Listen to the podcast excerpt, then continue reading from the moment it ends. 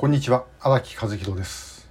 えー、今これ尼崎のホテルなんですね、えー、北朝鮮人権映画祭の途中で、えー、撮ってるものです。であのこの映画祭のこといろいろお伝えしたいことはあるんですけどもちょっと一つ、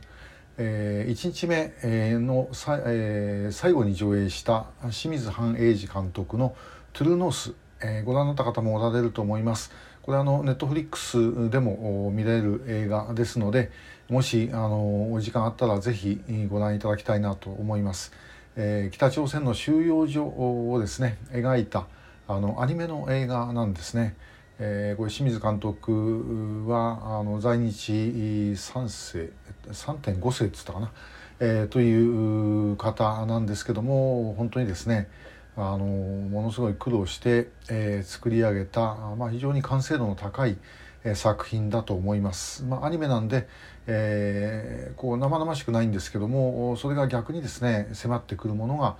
ある映画です。で英語で話をされてるんで、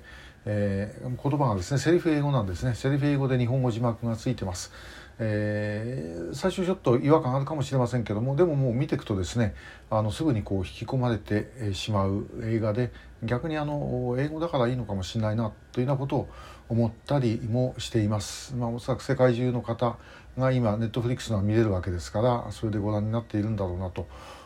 まあ、これで少しでもいろんなことがですね、えー、広がってくれればと思います。でこの映画祭に向けて、えー、清水監督のメッセージがありましたこれあの映画の上映終了後にですね流されたんですけどもこの中で清水さんはあの映画をご覧になった方は分かると思うんですけど一番最後にあの主人公がですね、えー、収容収容所の中で作業をしながらあの上を飛んでくるこう鳥の方を見てあれが希望だっていう言い方をしていると。でもあの鳥っていうのはあのあくまで象徴であって、えー、希望だというふうに言ってるのはあの見てる皆さんですっていうような、えー、そういうメッセージがありました。あの本当にこの種の映画ですね、まあ、もちろん作品として、えー、見るんでもそれだけだってかなり価値はあるんですけどもやはり可能な方はそこから一歩前に進んで、えー、じゃあその自分たちに語りかけられているものが何なんだろうと 自分たちは一体じゃあどうすればいいんだろうということを考えていただきたいと思うんですね。でまあそうは言ったっていろんなことが起きます。えー、プライベートでもそれからお仕事でも何でもですね 社会的なことでもいろんなあのこと人間ありますから、えー、もうその拉致とか北朝鮮の人権問題だけ考えてるっていうのはこれは不可能ですよね私だっていろんなやっぱり自分のお仕事のこともありあるいは家庭のこともあり、まあ、いろんなことやりながらやってるわけなんで、えー、ですからそれに全部没頭してくださいっていう話ではありませんでも時々ほんの時々でもですね、えー、この北朝鮮でこういうふうに虐げられてる方々がいるんだあるいは拉致をされて、えー、向こうにいる方がいるんだということを、まあ、考えるだけでも私は違うんじゃないかなと思うんですね。でそういう意味で言うと映画っていうのはやはりこうイメージを伝えてくれます。あの映画のいろんなシーンがですねあの思い出されるわけですよね。でそれが何かの時につながるかもしれないというふうに思います。まあ、この人権映画祭、えー、守る会とか北朝鮮難民救援基金とか、えー、ノーフェンスとかですね、まあ、いろんな団体が一緒になって 作っている実行委員会です。まあ、こういう形で北朝鮮の人権活動をやっている団体がまあ、一緒になってやるっていうことはあのこれだけなんですよね、えー、それだけに私は非常に価値があると思いますそれぞれの団体のやってることも違いますし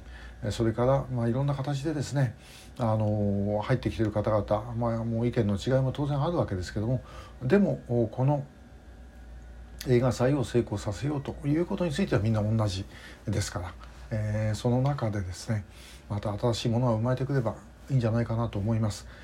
会場においでいただいた多数の方々もやはりそれを感じていただけたんではないかなというふうに思っている次第です。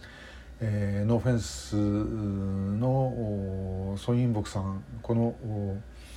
メッセージの中あの映画祭の中で、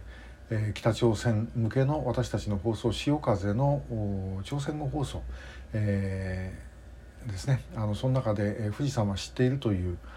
コーナーあります、まあ、そこでの収録もしていただきました、まあ、いろんな方々がお互いにいろいろ協力をしてですね、えそして、えまあ、前に進んでいくと。ここでも何度も言ってますけども北朝鮮のあの人権状況の中で日本人の拉致被害者だけそこだけ切り取って全部取り返すなんてことはこれ絶対にできません。北朝鮮の体制を少なくとも今よりましなものにしていかないと北朝鮮の中にいる拉致被害者日本人拉致被害者も取り返せないしそれから他の国の拉致被害者も取り返せないしそして、えー、帰還事業で向こうへ渡った方々の自由往来もできないし北朝鮮であの人権侵害ですね、えー、政治犯収容所とかあるいはあの公開処刑とかそういうものに苦しんでいる向こうの方々を救うこともできない、えー、というふうに思います。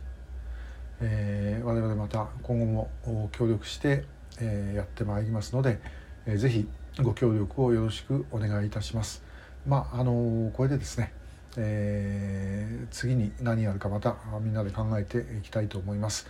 えー、ぜひ皆さんご意見とかありましたらお寄せください。今日もありがとうございました。